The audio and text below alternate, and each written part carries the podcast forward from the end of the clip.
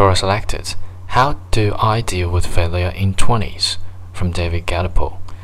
At 21, I thought I was perfect. I had a 4.0 and I won multiple awards at school.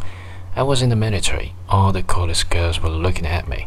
Suddenly, everything changed. I lost everything and entered into a deep depression. Along the way, I learned I had Asperger. This changed everything for me. I couldn't accept that I was different than others. I kept looking and searching to understand who I am. I entered into a deep depression for three years and I even thought multiple times about killing myself.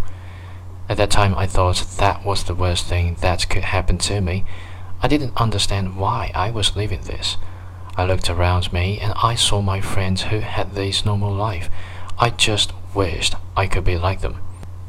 Four years later, last month, I received an invitation from the best program in my country at the top university. It's MD-MBA dual program. I would have never imagined this was possible. Now I will go through everything I had been again, because I understand. To be honest with you, I think it's a great thing that you experienced failure this early.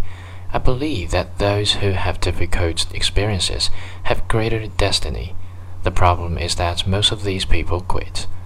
A quote from Thomas Edison made an impact on me. He said something like, Most people who abandoned did not realize how close they were to success when they have done it. It made me reflect it on my life, and I kept going until I would have find the solution. I'm sorry, I don't have a solution for you. Maybe this is what you wish when asking this question. The only thing I can tell you is this Failure is not a bad thing. If you can learn from it and use it wisely, you'll only become a greater person afterwards. Look what I'm doing now. I'm helping you. That wouldn't be possible if I didn't experience failure too.